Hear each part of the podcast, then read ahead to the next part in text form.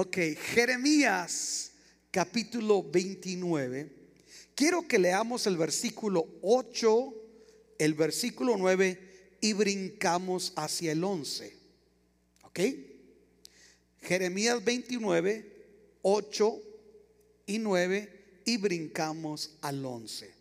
Leemos así la palabra del Señor y dice, porque así ha dicho Jehová de los ejércitos. ¿Están ahí conmigo? Dios de Israel, no os engañen vuestros profetas que están entre vosotros, ni vuestros adivinos, ni atendáis a los sueños que soñáis, porque falsamente os profetizan ellos en mi nombre, no los envié, ha dicho Jehová. Vaya al versículo 11. Y Dios le dice al pueblo, porque yo sé los pensamientos que tengo acerca de vosotros, dice Jehová, pensamientos de paz y no de mal, para daros el fin que esperáis. Oiga, si estoy leyendo la NBI, estoy leyendo, mire, es que aquí me pusieron la NBI y, me sonó muy reina 60 y yo no hablo así. Ok, levante sus manos al cielo. Señor, te damos gracias por tu presencia, por tu palabra. Gracias por el Espíritu Santo. Señor, hoy nos sometemos a ti y pedimos tu bendición. Permítenos presentar tu palabra fielmente. Los vasos son, Padre, como yo, insuficientes. No está en nosotros la capacidad, sino en ti. Por eso nos sometemos a ti, para que tú seas el que nos abres, abre nuestro entendimiento, edifica cada vida, acomoda nuestro pensamiento para exponerla fielmente tu palabra, en el nombre precioso de Cristo Jesús. Amén y amén. Tome su lugar y dele un aplauso al Señor Jesús. ¿Cuántos no hemos leído ese versículo alguna vez? Jeremías 29, 11. ¿Sabe que ese versículo, tal y como el que tomamos como lema durante el tiempo de primicias, que eran más que vencedores, para poderlo entender y aplicarlo correctamente, hay que analizarlo en su contexto en qué contexto Dios le da esa promesa al pueblo de Israel. Y como nos lo dice el título del tema de hoy, este, allá me pusieron música de fondo. Como lo dice el título del tema de hoy, este, nos dice gran parte de qué estriba ese versículo. Diga conmigo, bendecidos y con propósito en días difíciles. Una vez más, bendecidos y con propósito en días difíciles. Ese es el propósito de esa promesa.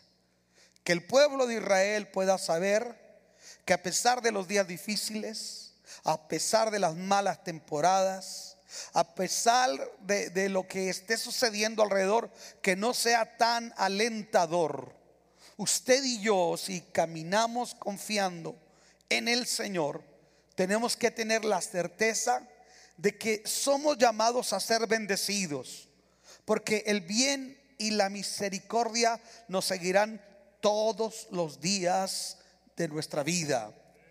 Y siempre vamos a ser bendecidos, no solamente por ser bendecidos, no como un fin en sí mismo, sino porque somos bendecidos, porque somos parte de un propósito divino.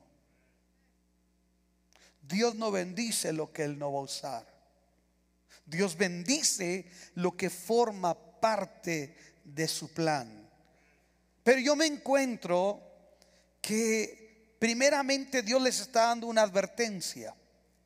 Y la advertencia tiene que ver con que el pueblo tiene que tener cuidado, cuidado de no creer a profetas, dice aquí. No os engañen vuestros profetas que están entre vosotros, ni vuestros adivinos. Es más, ni siquiera se dejen guiar por lo que ustedes están soñando. Primeramente los profetas que les están hablando les están profetizando de manera falsa. No los envié yo. Están hablando por una presunción. Una presunción es asumir algo que no es. Entonces Dios está diciendo, tengan cuidado. Es más, tengan cuidado hasta de lo que cenan. Porque le dice, ni siquiera atiendan a lo que ustedes están soñando. Dios dice, no les envié yo a esos profetas, aunque hablen en mi nombre. No les hagan caso. Estas palabras fueron dichas en el siguiente contexto. Jeremías está viviendo el periodo pre y durante la destrucción de Judá, Jerusalén y el templo. Desde los primeros capítulos de Jeremías, venimos viendo que hay una advertencia que dejen la idolatría, que dos males ha cometido mi pueblo, dice el Señor. Me dejaron a mí fuente de agua viva y han cavado para ustedes cisternas rotas que no retienen el agua. Y Dios dice, asómbrense cielo sobre esto, horrorícense de gran manera, porque ¿acaso alguna nación ha cambiado sus dioses, aunque ellos no son dioses. Sin embargo, mi pueblo ha traspasado lo más precioso que tenían, que es su gloria, que soy yo. El pueblo está en un periodo de apostasía, donde están adorando a ídolos, están subiendo a lugares altos a ofrecer inciensos, sacrificios a otros dioses que no es Dios. Comenzaron apartándose de la ley dejando los mandamientos. Luego terminaron adorando los ídolos. Y posteriormente la sociedad de Judá y Jerusalén se corrompió de una manera tan tremenda. Empiezan a explotar, a despojar a, los huérfanos y a las viudas de sus posesiones. El pueblo que fue extranjero en Egipto ahora está oprimiendo a los extranjeros del medio de ellos. Y, siempre que el pueblo deja la palabra de Dios, tiende a idolatrar otra cosa. Cuando dejamos de adorar a Dios, empezamos a poner en el lugar de Dios otras cosas. Aplicado en nuestro contexto, tal vez usted no está adorando una imagen de oro, de plata, de barro o de yeso. Pero idolatría no es solamente adorar a una imagen. idolatría es poner en nuestro corazón y en nuestro tiempo y en nuestro orden de prioridades muchas otras cosas que no son Dios. De tal manera que idolatría pueden ser nuestros hijos, puede ser nuestras pasiones, puede ser nuestros hobbies, pueden ser nuestras ideologías, pueden ser tantas cosas, el dinero, el placer, puede convertirse en una idolatría. Pero el pueblo ha estado siendo idólatra y Dios ha determinado un juicio, un juicio. Y ese juicio implica que Dios va a destruir a Judá, a Jerusalén. Escuche esto. Desde antes, desde antes de Jeremías, fue el profeta Miqueas, fue el profeta Isaías estos profetas precedieron a Jeremías y anunciaron también que venía un juicio. Quiere decir que esta, esta, esta, este desvarío, este apartarse de Dios, del pueblo de Israel, no fue algo que ocurrió unas décadas, vino ocurriendo por siglos. Un apartarse y cada vez era más y más y más, hasta que llega el momento donde eh, eh, la justicia divina demanda juicio. Porque la Biblia dice que Dios es lento para la ira, pero es grande en misericordia. No quiere decir que no tenga ira, sino que dice que es paciente, que es lento. Pero cuando Dios derrama su ira, no hay quien la detenga. Quiero que vea, por ejemplo, conmigo el capítulo 15. Porque Jeremías llora y llora pidiéndole a Dios que no, no destruya a Jerusalén. Y en el, en, el, en el capítulo 15, el versículo 1, el Señor le dice a a Jeremías, aunque Moisés y Samuel se presentaran ante mí, no tendría compasión de este pueblo. Échalos de mi presencia, que se vayan. Y si te preguntan a dónde iremos, adviérteles que así dice el Señor. Los destinados a la muerte, a la muerte. Los destinados a la espada, a la espada. Los destinados al hambre, al hambre. Los destinados al cautiverio, al cautiverio. Enviaré contra ellos clases de calamidades, afirma el Señor la espada para matar, los perros para arrasar, las aves del cielo para devorar y las bestias de la tierra para destruir. Los haré motivo de espanto para todos los reinos de la tierra por causa de lo que Manasés, hijo de Ezequías, rey de Judá, hizo en Jerusalén. ¿Quién tendrá compasión de ti, Jerusalén? ¿Quién llorará por ti? ¿Quién se detendrá a preguntar por tu salud? Tú me has rechazado, te has vuelto atrás, afirma el Señor. Extenderé mi mano contra ti y te destruiré. Estoy cansado de tenerte compasión. O sea que el juicio es inminente. Pero el juicio se viene anunciando desde hace mucho tiempo. Y el pueblo ha llegado a un momento donde dice, no va a pasar nada. Ah, Jeremías, no andes con eso. Ah, cállate, Miqueas. No andes con eso. Isaías. Y sabe una cosa, a Isaías le costó hablar este tipo de mensajes. Que lo partieran por la mitad con una sierra. A Jeremías lo, lo pusieron en un cepo. Lo metieron en una cisterna de lodo para que se pudriera su carne. Lo maltrataban porque hablaban que venía un juicio y el juicio nunca va a ser popular. Decir las cosas tal y como Dios las dice nunca va a ser rentable, nunca va a ser algo que vende, no puede convertirse trending. Porque ¿quién va a querer oír que Dios está enojado con uno por su proceder y que Dios va a tomar cartas y que Dios los va a destruir? Eso no es rentable. Por eso a los profetas les están haciendo mal continuamente. Pero llega el momento en que lo que anunciaron los profetas como Isaías y como Miqueas ahora empieza a convertirse en realidad. Y sabe una cosa, ahora nosotros vemos que ya Jerusalén está comenzando a ser devastada. Y quiero que vea conmigo, por favor, si es tan amable, el capítulo número 25. En el capítulo número 25, yo veo que está anunciando el juicio y es el juicio que viene. Quiero que vea conmigo del versículo 1 en adelante. Esta es la palabra que vino a Jeremías. Por cierto, vamos a estar leyendo la Biblia. Yo le aconsejo si trae notas, haga notas. Esta es la palabra que vino a Jeremías con relación a todo el pueblo de Judá la recibió en el año cuarto del reinado de Joacim, hijo de Josías, rey de Judá, es decir, durante el primer año del reinado de Nabucodonosor. Ojo, está citando al emperador de Babilonia, a Nabucodonosor. El profeta Jeremías les dijo lo siguiente a todo el pueblo de Judá y a todos los habitantes de Jerusalén.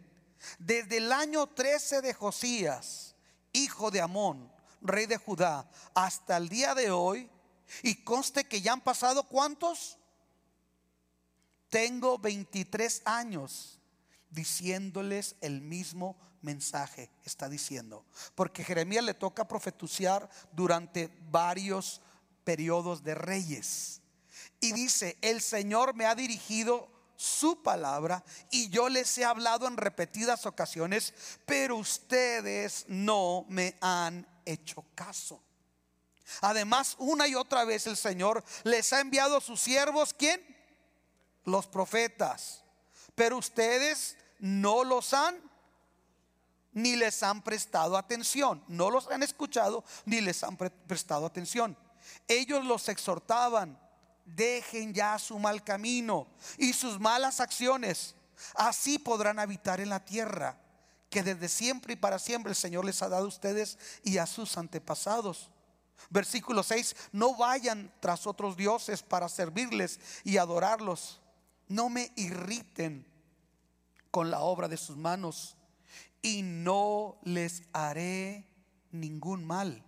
Pero ustedes no me obedecieron, afirma el Señor, sino que me irritaron con la obra de sus manos para su propia desgracia. Por eso, así dice el Señor, por cuanto no han obedecido mis palabras, yo haré que vengan todos los pueblos del norte y también mi siervo, escuche esto, mi siervo, y hago un paréntesis, un rey pagano llamado Nabucodonosor, rey de Babilonia, Dios lo llama mi siervo porque va a cumplir un propósito de juicio sobre su pueblo. A veces Dios usa al inconverso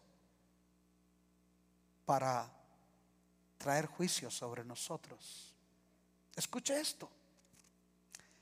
Los traeré contra este país, contra sus habitantes y contra todas las naciones vecinas y los destruiré por completo, los convertiré en objeto de horror de burla y de eterna desolación, afirma el Señor, y haré que, haré que desaparezcan entre ellos todos los gritos de gozo y alegría y los cantos de bodas, el ruido del molino y la luz de la lámpara.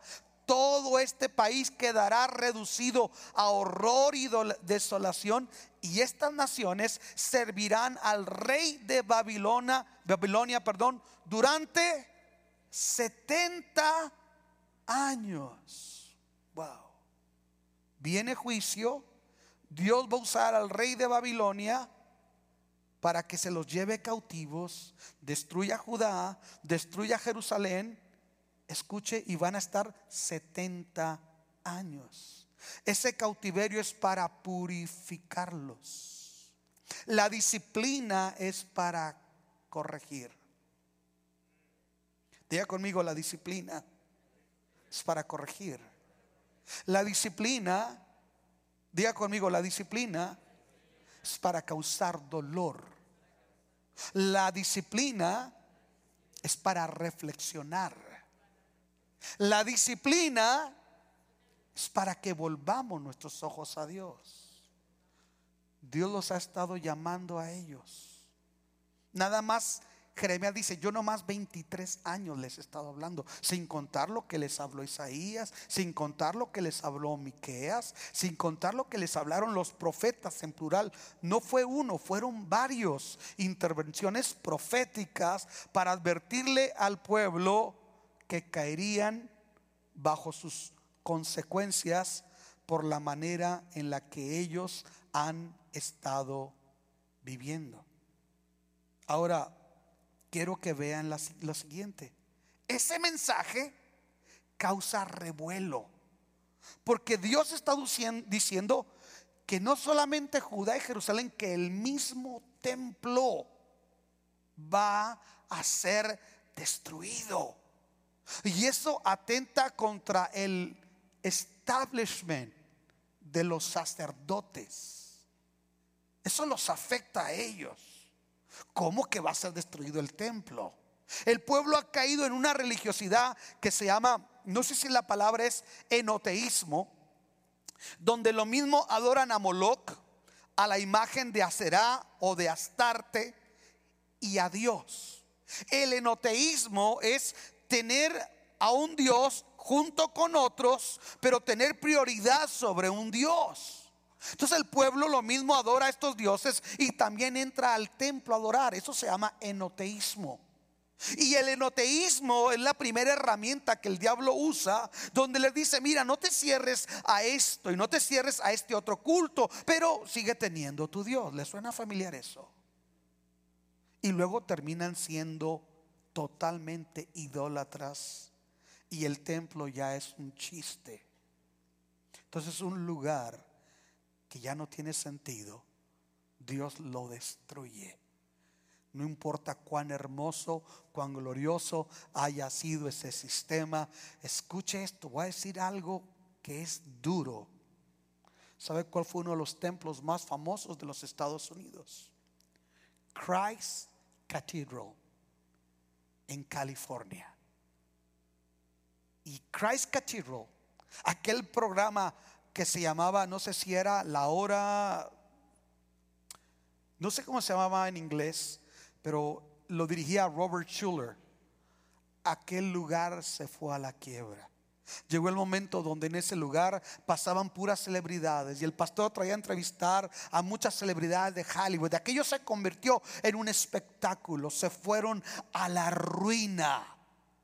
Y ese templo, que era la gloria de muchos cristianos, terminó siendo comprado por la diócesis de Los Ángeles. Escuche esto. A veces nosotros pensamos que lo sagrado es el lugar pero este lugar no tiene sentido si los que estamos aquí adentro no valoramos nuestra conducta delante de Dios. Por eso Jesús vuelve en el templo de Herodes. Cuando han reconstruido el templo, les dice que Él puede derribar el templo y que no quede piedra sobre piedra. Estamos aquí. Entonces, ese mensaje causa controversia. ¿Y qué cree?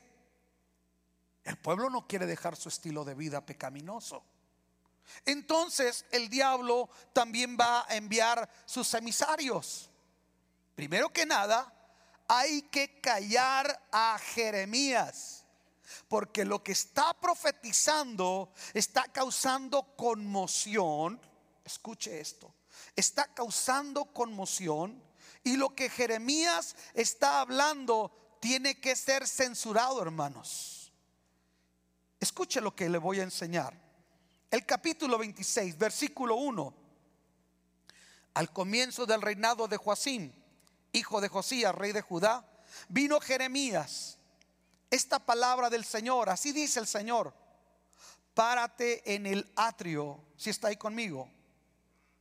Párate en el atrio, ¿de dónde? párate en el templo en la casa del Señor y di todas las palabras que yo te ordené a todas las ciudades de Judá que vienen para adorar en la casa del Señor y no omitas una sola palabra. Jeremías está yendo al máximo lugar de culto, los atrios del templo. Y dice, tal vez te hagan caso y se conviertan de su mal camino. Si lo hacen, me arrepentiré del mal que pensaba hacerles por causa de sus malas acciones. Tú les advertirás que así dice el Señor. Si no me obedecen, ni ciñen, ni se ciñen a la ley que yo les he entregado, y si no escuchan las palabras de mis siervos los profetas, a quienes una y otra vez he enviado, y ustedes han desobedecido, entonces haré con esta casa lo mismo que hice con Silo. Deténgase. El mensaje de Dios. Quizá te hagan caso, quizá no. ¿De dónde sacamos que lo que es de Dios, toda la gente lo va a obedecer? ¿De dónde lo sacamos? Si Dios está diciendo mi mensaje, puede ser que lo abracen o puede ser que lo rechacen. Cuando Dios llama a Ezequiel y le dice, te envío a un pueblo de corazón duro, de rostros duros, quizá crean o quizá no quieran creer, pero el punto es que ellos deben tener en cuenta que no van a tener excusa porque hubo entre ellos profeta. El profeta es llamado a enviar un mensaje que simbra un mensaje fuerte, un mensaje duro, un mensaje difícil escuche esto, y el profeta es llamado a entregar fielmente lo que Dios le ha dado. No depende de likes, no depende si es trending, no depende si YouTube le da un reconocimiento de platino, no, depende de eso, depende de que Dios diga, este es mi siervo amado y en él tengo contentamiento, porque como el mensajero fiel, escuche, así como el viento agradable en tiempo de la ciega, así es el mensajero fiel del rey a quien él lo envía. Entonces, Dios les dice, porque el pueblo tenía el culto casi al templo. El templo se había convertido en un fetiche. ¿Cuántos usaron fetiches antes de ser cristianos? ¿Ni uno de ustedes le pusieron ojo de venado? ¿No? ¿Eh? ¿Patita de conejo? ¿Buda? ¿Cruz de Caravaca? ¿Aló? ¿Prisma? ¿Nadie? Ay, puro querubín. Eso es un fetiche. ¿Sí? Si vio al presidente López Obrador que sacó su, su cartera y dijo, mire, oye, diablo, panzón. ¿Cómo habla el presidente? Ah, no, y dice, y aquí de este otro lado traigo eh, un trébol. Esos son fetiches. Llegó de un momento donde el pueblo de Dios vivía vidas impías, pero había hecho del templo un fetiche. Lo había tomado a la ligera. Y en los días de Silo es cuando Dios permitió, escuche, que los filisteos capturaran el arca del pacto. ¿Se acuerdan? Que salió, salió Elí, escuche, salieron los hijos de Elí y eran hijos del sacerdote y vivían impíamente. No respetaban el culto y el pueblo vivía. Si los sacerdotes están mal, el pueblo estaba peor. Escuche, y Dios permitió, porque sacaban el arca como si fuera un fetiche, y Dios permitió que fueran avergonzados y les quitaron el arca y murieron muchos israelitas porque habían tomado lo sagrado como un fetiche. Decían que al cabo vivamos como vivamos, con que llevemos adelante el arca del pacto, Dios nos va a dar la victoria. Y escuche, eso es muy peligroso, porque Sansón hacía lo mismo. Hasta que un día se levantó Sansón y el Espíritu de Jehová ya no estaba con él. Estamos aquí. Hmm. Somos la nación que ha llevado el Evangelio al mundo. Somos la nación de Billy Graham. Somos la nación de los grandes evangelistas. ¿Por qué habría tocarnos un juicio a la iglesia de Estados Unidos? No puede ser. Déjeme le digo una cosa. Las estadísticas de pecado de los cristianos en los Estados Unidos no difieren mucho de lo que vive la gente sin Dios. Déjeme le digo algo, que no lo va a escuchar en TVN, en CVN, en Enlace, en Daystar y en todos sus canales. Viene juicio sobre esta nación.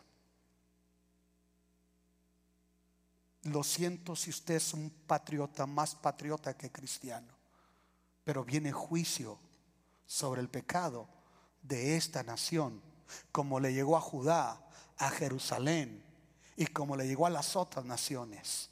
Cuando nosotros pensamos en juicio, decimos, sí, que le peguen a México por idólatra, sí, que le peguen a la India por idólatra, y aquí está la pornografía.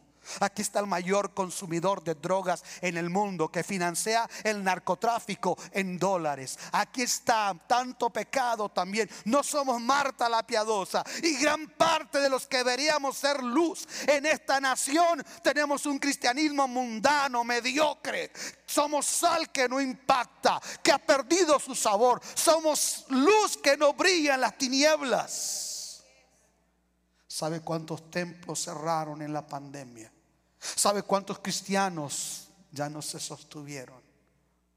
Algo está pasando en nuestro contexto. Y Dios le dice, voy a hacer lo mismo que hice con Silo. Quiero recordarles que en el pasado yo he permitido que lo mismo sagrado sea destruido porque ustedes no han entendido que lo sagrado pierde su sentido cuando el pueblo se corrompe en la injusticia, en la idolatría y en la parcialidad. Escuche esto. Sigamos leyendo el versículo 6 del capítulo 26. Entonces haré con esta casa lo mismo que hice con Silo. Haré de esta ciudad una maldición para todas las naciones de la tierra. Los sacerdotes, los profetas y el pueblo entero oyeron estas palabras que el profeta Jeremías pronunció en la casa del Señor. Y yo quisiera que el versículo 8 dijera, y se arrepintieron. Pero mire lo que dice. Pero en cuanto Jeremías terminó de decirle al pueblo todo lo que el Señor le había ordenado, los sacerdotes y los profetas y ¿quién? Los sacerdotes y los profetas y todo el pueblo lo apresaron y le dijeron, vas a morir porque has profetizado en el nombre del Señor que esta casa quedará como Silo y que esta ciudad quedará desolada y deshabitada y todo el pueblo que estaba en la casa del Señor se abalanzó contra Jeremías. Quiero invitarlo, si puede buscar en Amazon el libro Pon a tu boca trompeta de David Wilkerson. Búsquelo. Y enséñeme y presénteme un profeta de los que hoy se llaman profetas, si está hablando lo que habló David Wilkerson. David Wilkerson predijo el 9-11 allá en los años 70.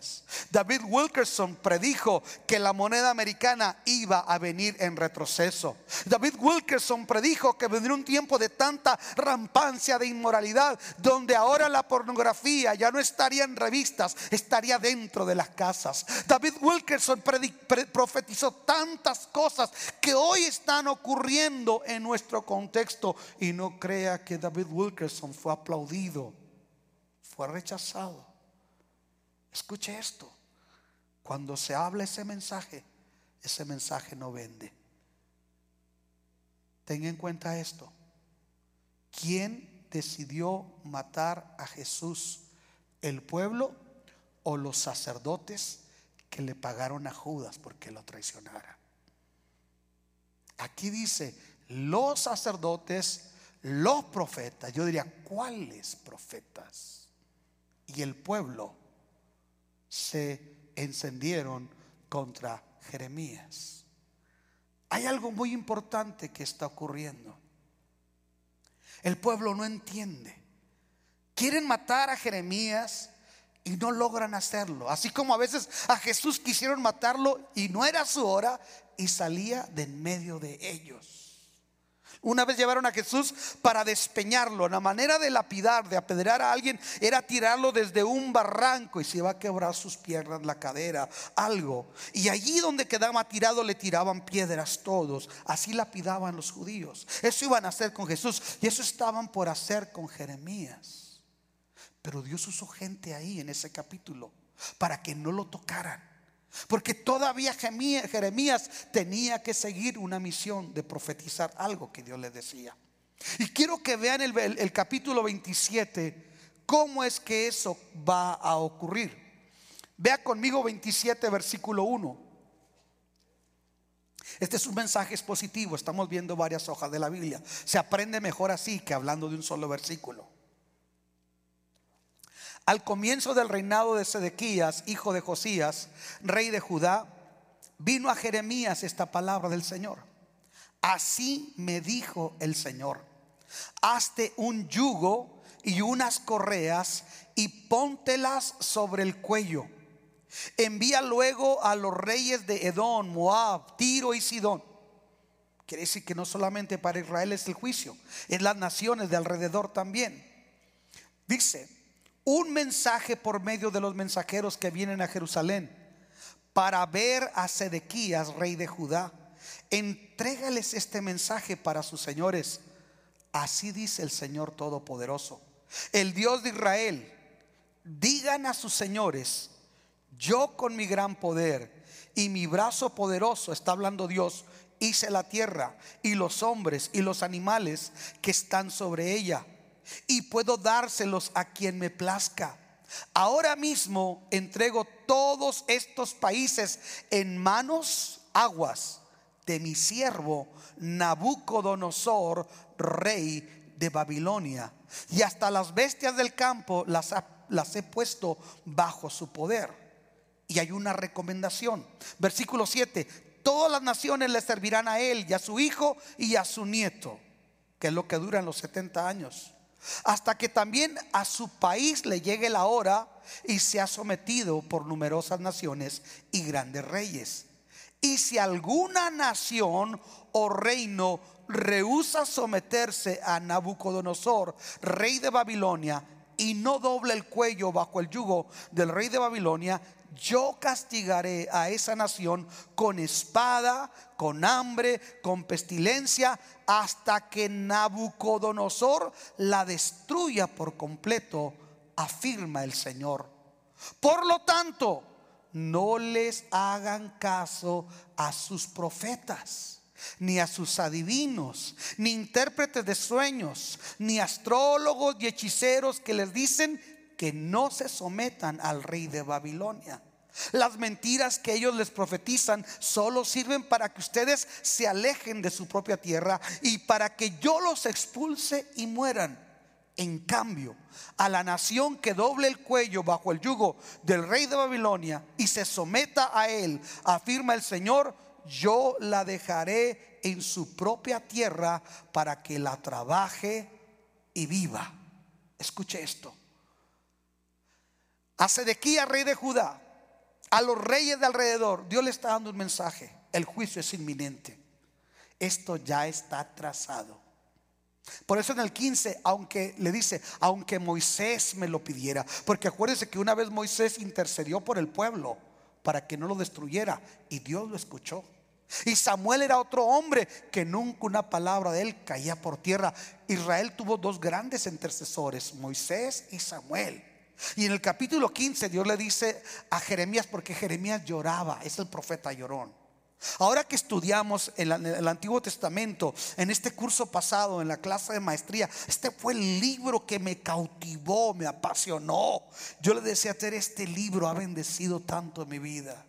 Porque cuando yo veo a Jeremías, veo delante de él un pueblo rebelde, sacerdotes paganos, reyes corrompidos, falsos profetas. Pero este hombre sabe lo que viene y quiere desgarrarse porque ellos se arrepientan y cambien. Y sigue intercediendo y llorando y llorando por el pueblo. Y yo me he preguntado, yo tengo esa actitud de compasión por los perdidos. Yo tengo esa actitud de compasión de ver gente que está caminando directo a la condenación y no los estoy advirtiendo. Dios le dijo a Ezequiel, cuando tú vieres venir juicio, tienes que actuar como una atalaya y tienes que poner a tu boca una trompeta y advertir que viene juicio. Si tú tocares la trompeta y la gente no se advirtiere del anuncio, su sangre será sobre ellos. Pero si tú ves ver, eh, venir el juicio y no les adviertes, yo te mandaré esa sangre de tus manos. Entonces Jeremías lloraba porque sabía que mucha de la gente se iba a perder, que todo aquello iba a ser destruido y lloraba y sentía compasión. Por eso Jeremías se conoce como el profeta llorón. Escuche. Entonces, el mensaje de Jeremías es fuerte. Y Jeremías, queridos hermanos, sabe que el juicio es inminente, pero a la vez está ocurriendo algo. Se han estado levantando falsos profetas que le están diciendo al pueblo, no, no, no, no. Porque a estas alturas del versículo del capítulo 27 ya entraron los babilonios ya saquearon el templo. Escuche esto. Ya se llevaron algunos utensilios sagrados de la casa del Señor. Ya se la llevaron, pero todavía no destruyen. Están en ese proceso en que entran y salen, pero todavía no destruyen el templo ni Jerusalén. Solamente están empezando a rodearlos y a saquearlos. Y aún así el pueblo no se arrepiente. Quiero que vea conmigo, porque aquí hay una intervención de profetas falsos que están haciendo que el pueblo, escuche, no se vuelva a Dios. Quiero que vea conmigo el versículo 13 en adelante de ese capítulo. Yo sé que estamos leyendo, pero esto es importante. Dice Dios al pueblo, ¿para qué van a morir tú y tu pueblo? Le dice al rey, por la espada, el hambre y la pestilencia, tal como lo he prometido el Señor a toda nación que no se someta al rey de Babilonia. En otras palabras, pásense del lado de ellos. Es el consejo que Dios les está dando en medio de la ira. Dios tiene misericordia y aquí el plan para salvarse es pásense con Nabucodonosor, pero entra la arrogancia. ¿Cómo va a ser? No, no puede ser posible. Es que no tiene sentido, Jeremías, que Dios vaya a permitir que sea destruido. Eso que pasó fue algo aislado. Escuche, llega el momento donde el pecado es tan tremendo que se cauteriza la mente. Hay gente, yo he conocido gente dentro de la iglesia que están hasta acá de pecado, les están llegando las consecuencias y todavía siguen arrogantes, soberbios y no quieren arrepentirse. Y aquí por si fuera poco, hay falsos profetas que los están engañando y les están diciendo que no va a pasar tal cosa. Quiero que vea conmigo el versículo 14. No les hagan caso a las palabras de los profetas que les dicen que no se sometan al rey de Babilonia, porque les profetizan son mentiras. Yo no los envié, afirma el Señor. Ellos profetizan mentiras en mi nombre, que solo servirán para que yo los expulse ustedes y mueran tanto ustedes como esos profetas. También le comuniqué a los sacerdotes y a todo el pueblo que así dice el Señor, no le hagan caso a los profetas que les aseguran que muy pronto serán devueltos de Babilonia los utensilios de la casa del Señor. Tales profecías son puras mentiras, no les hagan caso. Sométanse al rey de Babilonia y seguirán con vida. Quiero traer eso a nuestro contexto. Mm. Quiero traer estos versículos a nuestro contexto. Los falsos profetas están actuando el día de hoy en nuestro contexto. El Nuevo Testamento le llama falsos profetas o falsos maestros. Quiero que vea cómo actuaban los falsos profetas hice una monografía, presenté como mi trabajo final una investigación en el Antiguo Testamento cómo actuaban los falsos profetas. Vea el, capítulo 28. En el quinto mes de ese mismo año, cuarto, es decir, al comienzo del reinado de Sedequías, rey de Judá, el profeta Hananías, hijo de Azur, que era de Gabaón, me dijo en la casa del Señor, en presencia de los sacerdotes y de todo el pueblo, así dice el Señor Todopoderoso, el Dios de Israel, voy a quebrar el yugo del rey de Babilonia. Dentro de dos años devolveré a este lugar todos los utensilios que Nabucodonosor, rey de Babilonia, se llevó de la casa del Señor a Babilonia. También haré que vuelvan a este lugar Jeconías, hijo de Joacim, rey de Judá, y todos los que fueron deportados de Judá a Babilonia, porque ya se habían llevado gente a Babilonia. Voy a quebrar el yugo del rey de Babilonia. Yo el Señor lo afirmo, porque acuérdese que cuando Jeremías dice este juicio, va y toma un yugo y se lo amarra. Ese es un acto profético. Hoy actos proféticos son payasadas. En aquel tiempo un acto profético era cosa seria. Entonces Jeremías se pone el yugo y dice, el yugo de, de, Nabucodonosor es tan fuerte que lo mejor que pueden hacer es no resistirse, sométanse a él. Entonces viene este profeta y le increpa y le dice, no es cierto, sino que dice el Señor que Él va a quebrar el yugo del rey de Babilonia y que va a devolver la gente que se llevó incluso los utensilios del templo. Mm. Mensaje positivo, mensaje que todos quisieran oír. Pero en el versículo 5 dice, en presencia de los sacerdotes y de todo el pueblo que estaba en la casa del Señor, el profeta Jeremías le respondió al profeta Hananías, de profeta a profeta, de ministerio a ministerio, uno diciendo una cosa con muchos seguidores, muy popular, y el otro solo contra el mundo, pero diciendo así dice el Señor. Vea lo que dice Jeremías. Amén. Que así lo haga el Señor como tú lo dices. Que cumpla el Señor las palabras como las has profetizado. O sea, lo que dices está muy bonito, pero de aquí a que se cumpla. de aquí a que se cumpla. Eso es otra cosa. Que devuelva a este lugar el Señor todos los utensilios que fueron deportados a Babilonia pero presta atención a lo que voy a decirles a ti y a todo el pueblo.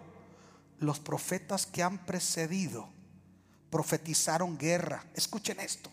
Los profetas que me han precedido profetizaron guerra, hambre, pestilencia contra numerosas naciones y grandes reinos. Eso vende. Les pregunto yo, ¿eso vende?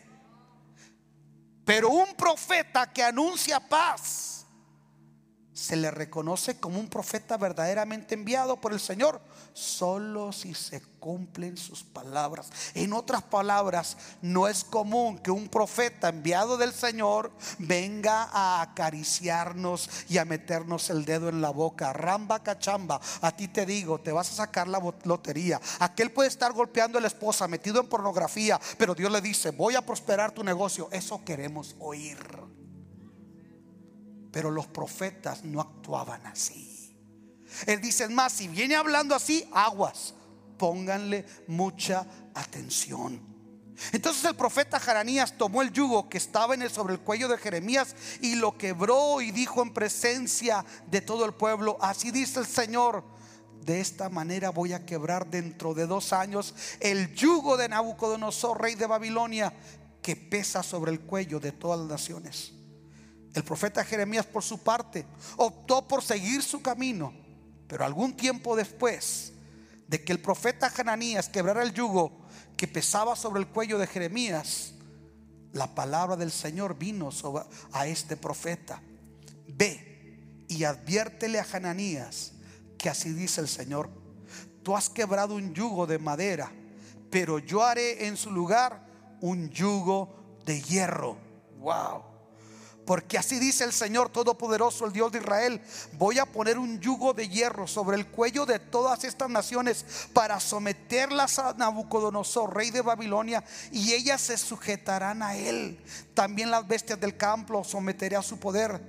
Entonces el profeta Jeremías le dijo al profeta Hananías, presta mucha atención, a pesar de que el Señor no te ha enviado, tú has hecho que este pueblo confíe en una Tú has hecho que este pueblo confíe en una... Hay un campeón dentro de ti. Mm, decrétalo. Dilo. Decláralo. Arrebátalo. Mentira. Escuche. Has hecho que el pueblo confíe en una mentira. Por eso, así dice el Señor voy a hacer que desaparezcas de la faz de la tierra.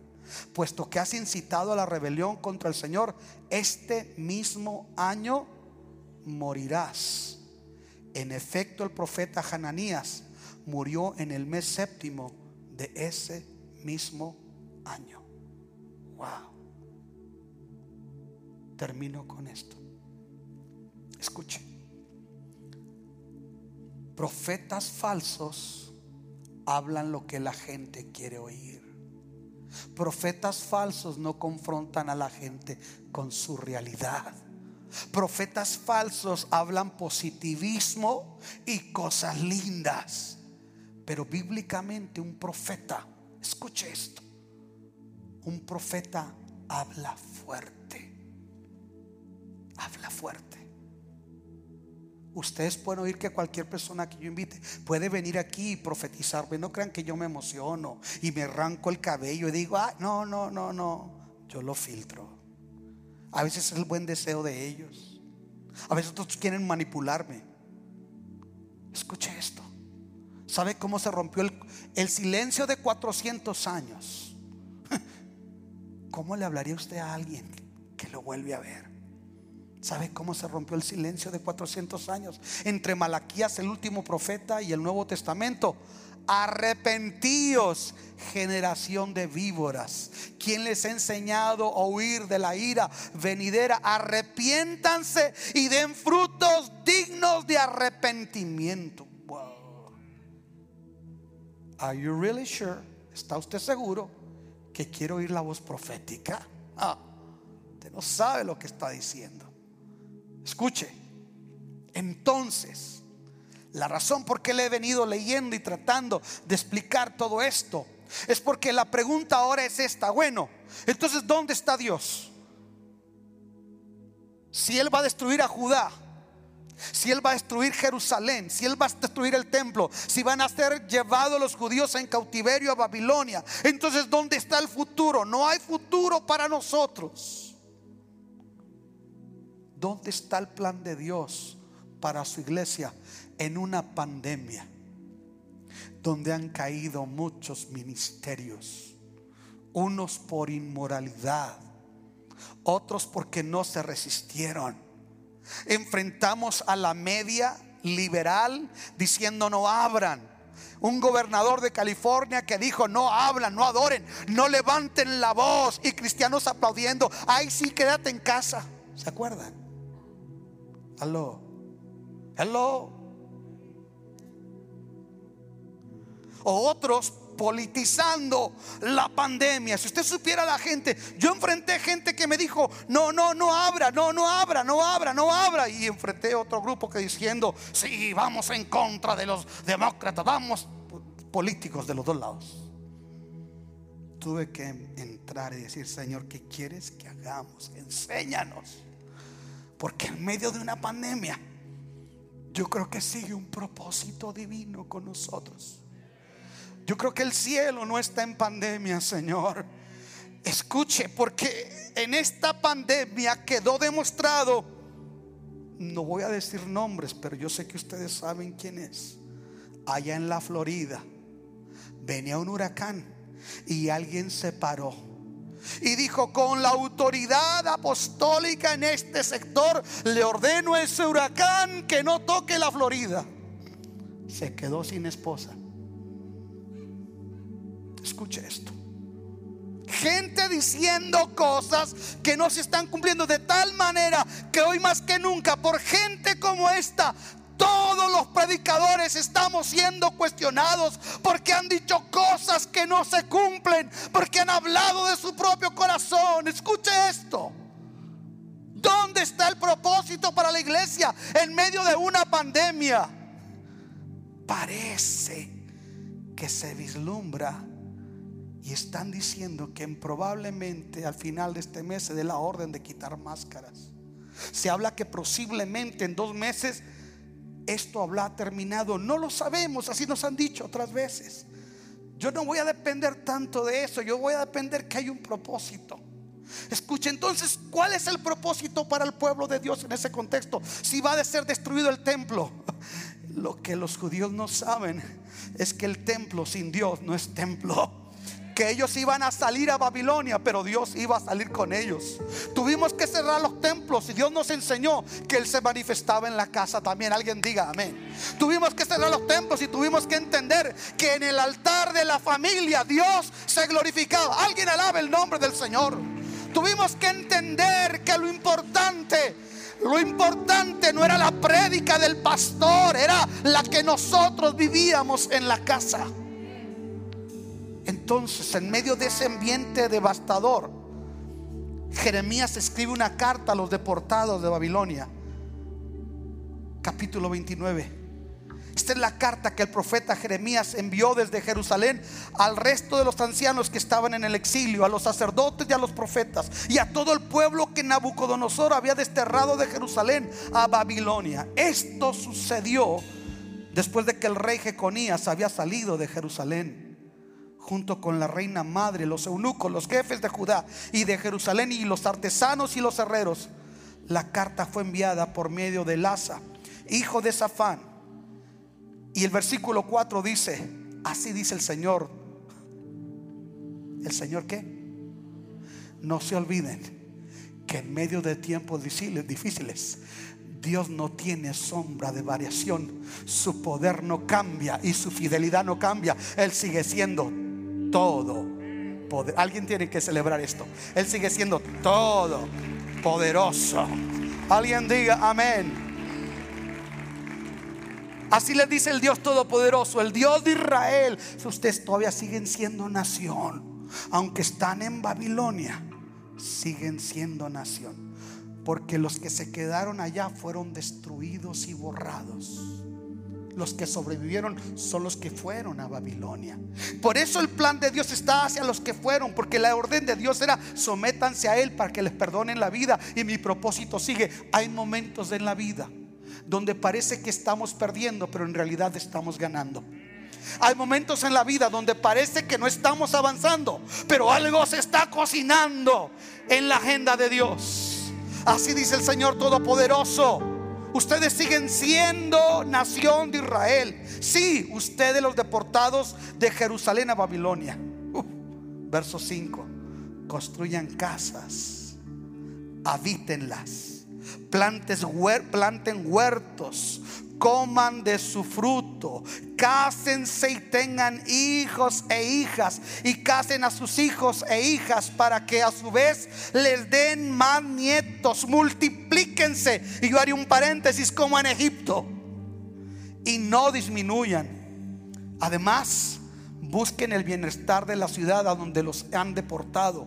Y piden al Señor por ella porque el bienestar de ustedes depende del bienestar de la ciudad. Oiga, los que se van ya van metidos con Dios, fueron quebrantados. Yo voy con ustedes, yo los voy a bendecir, yo los voy a prosperar y oren por esa ciudad, porque esa ciudad va a ser bendecida. Deténgase. Está comprobado que donde quiera que los judíos se pararon, eran bendecidos. Cuando usted va a Jerusalén y entra al Museo del Holocausto, los primeros cubículos le enseñan cómo los judíos iban prosperando en Europa, porque la bendición de Dios les sigue a ellos. Estamos aquí. Usted tiene que entender que a veces sale llorando de un trabajo, llorando de una ciudad, llorando de una crisis, llorando de una desilusión, pero te sigue la bendición de Dios. Yo dije, te sigue el plan, te sigue el propósito de Dios, dijo el apóstol San Pablo como pobres, pero enriqueciendo a muchos. Como derribados, pero no destruidos. Multiplíquense, cásense, construyan casa, plantes, planten viñas y va a ser bendecida la ciudad donde ustedes vayan. Versículo 8. Así dice el Señor Todopoderoso, el Dios de Israel hasta allá le siguieron los falsos profetas. Porque se filtraron algunos allá en Babilonia. No se dejen engañar por los profetas ni por los adivinos que están entre ustedes, ni tengan cuidado de los frijoles que cenan. Lo que ellos les profetizan en mi nombre es una mentira. Yo no los he enviado, pero ahí les voy a decir, dice el Señor, versículo 10. Así dice el Señor cuando a Babilonia se le hayan cumplido los 70 años, yo los visitaré y haré honor a mi promesa en favor de ustedes y los haré volver a este lugar. Escuchen, en el pasado Dios llama a un hombre de Ur de los Caldeos llamado Abraham y le dice Abraham, mira las estrellas del cielo, así de grande será tu descendencia.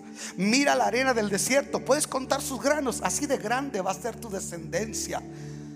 Pero sal de tu tierra y de tu parentela a la tierra que yo te voy a mostrar. Y Dios lleva a Abraham y Abraham anda recorriendo la tierra de Canaán, plantando su tienda en Hebrón, plantando su tienda en diferentes lugares. Anda Abraham, tiene a su hijo Isaac Isaac anda también en esa tierra, plantándose, conociéndola, declarándola. No sé si me está atendiendo, generando un arraigo de lo que Dios le va a dar.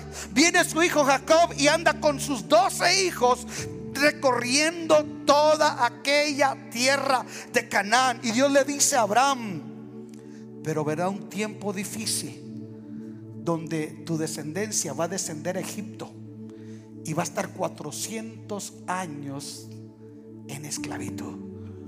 Pero después de 400 años yo voy a visitar y voy a despertar el espíritu de mi pueblo y los voy a sacar porque son llamados a ser bendecidos y con propósito por encima y a pesar de cualquier adversidad o circunstancia.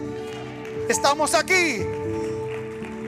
Ahora me entienden por qué el lema de la iglesia es Nuestros mejores días están por venir. ¿Usted cree que ese lema se me ocurrió un día que abrí el refrigerador y estaba lleno y la cuenta del banco estaba? No, ese lema Dios me lo dio en uno de los momentos más oscuros de escasez y de necesidad en mi ministerio. Fue una palabra de fe para mí, Luis. Lo que tiene propósito divino, aunque a veces parezca que no avanza, se avanza y se cumple lo que yo he prometido.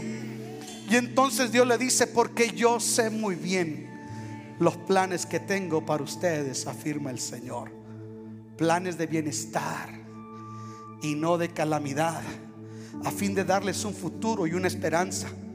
Entonces ustedes me invocarán y vendrán a suplicarme y yo los escucharé porque antes ya no los escuchaba. Me buscarán y me encontrarán cuando me busquen de todo corazón. Me dejaré encontrar, afirma el Señor, y los haré volver del cautiverio. Yo los reuniré de todas las naciones y de todos los lugares a donde los haya dispersado, y los haré volver al lugar al cual los deporté, del cual los deporté, perdón, afirma el Señor Todopoderoso. Dele un aplauso al Señor. Escuchen esto. Déjale cómo está el panorama mundial ahorita. Hay vientos de guerra, de una posible guerra con Rusia. Una guerra con Rusia no es una guerra con Irán, no es una guerra con Irak, no es una guerra con Corea, es una guerra con Rusia. Huiréis de guerras y rumores de guerras. No sabemos, hermano, si se termina esta pandemia y qué vayamos a ver. No sabemos. No quiero sonar fatalista o a la vista. No, no, al contrario. Lo que yo quiero decirle es que si usted tiene a Cristo, si usted ha aprendido la lección, hay un propósito de Dios para nosotros a pesar de nuestras deficiencias, de nuestras debilidades. Dios nos ama tanto. Yo dije, Dios nos ama tanto que a veces lo que Él ama, Él lo azota y lo reprende.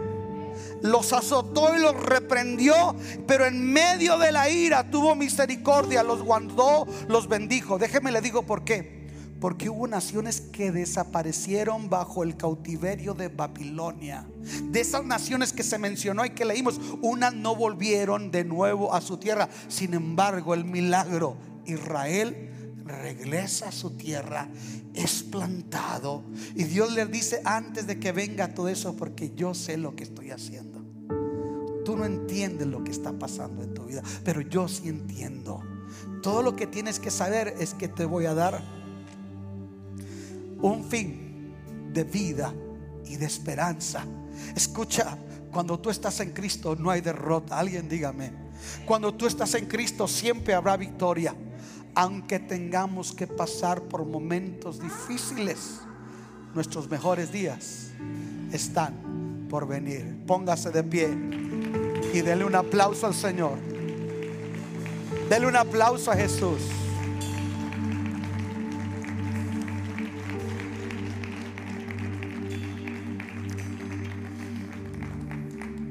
¿Cuántos tienen hijos? ¿Cuántos tienen nietos? ¿Cuántos quieren tener nietos? Escuche, yo solamente sé una cosa. Déjeme le digo lo que están diciendo. En Europa el cristianismo está desapareciendo. Yo les he dicho por qué. Pero Estados Unidos está llegando gente de América Latina como nunca. Esa gente que tal vez viene cruzando por el desierto de Arizona, por una, una balsa en, en el estrecho de la Florida, cruzando el Río Grande, perdiendo algunos familiares. Por esa gente va a llegar a las iglesias y va a levantar los valores que las generaciones de blancos cristianos los han dejado.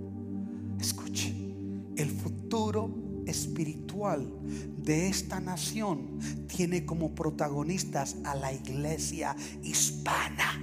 Esa donde están los carpinteros, donde están los jardineros, donde están las mujeres que trabajan limpiando los hoteles o los pequeños empresarios o la generación de segunda o tercera de inmigrantes. Ellos, dice el Señor, voy a hacer algo glorioso con esta nación yo siento un entusiasmo, una profunda responsabilidad como iglesia, como ministro, a que nosotros estemos listos. Pero es bien importante, tenemos que conocer el texto bíblico, porque así como en el pasado engañaron falsos profetas y sacaron del propósito de Dios al pueblo, hoy hay predicadores hablando humanismo, hoy hay predicadores hablando metafísica cristiana, hoy hay predicadores que actúan casi igual como lo hace Walter Mercado. Es una tristeza se necesita gente que esté dispuesta a amar lo que dice la palabra de Dios por encima de todas las cosas. Alguien diga amén. Se necesita gente que esté dispuesta a decir, yo quiero ser parte del plan de Dios en esta vida. Yo no sé usted, pero yo quiero ganar almas todavía. Yo no sé usted, pero yo estoy emocionado por lo que Dios va a hacer. Yo quiero dar mi vida a la causa de Jesús. Sé que hay un plan y hay un propósito por el día de hoy. Tenemos que pedirle a Dios que nos abra el entendimiento y que tú entiendas, escucha esto, tú entiendas que tu negocio es de Dios. Que tu matrimonio es de Dios que la habilidad que tú tienes, Dios te la dio. Hay gente más cualificada para estar en el puesto que tú estás, pero a ti Dios te tiene ahí. Somos un pueblo que ha llegado para esta hora, pero tenemos que entender que tenemos que tomar en serio lo que Dios nos habla a nosotros como hijos de Dios. Levanten sus manos al cielo. Levanta tus manos al cielo.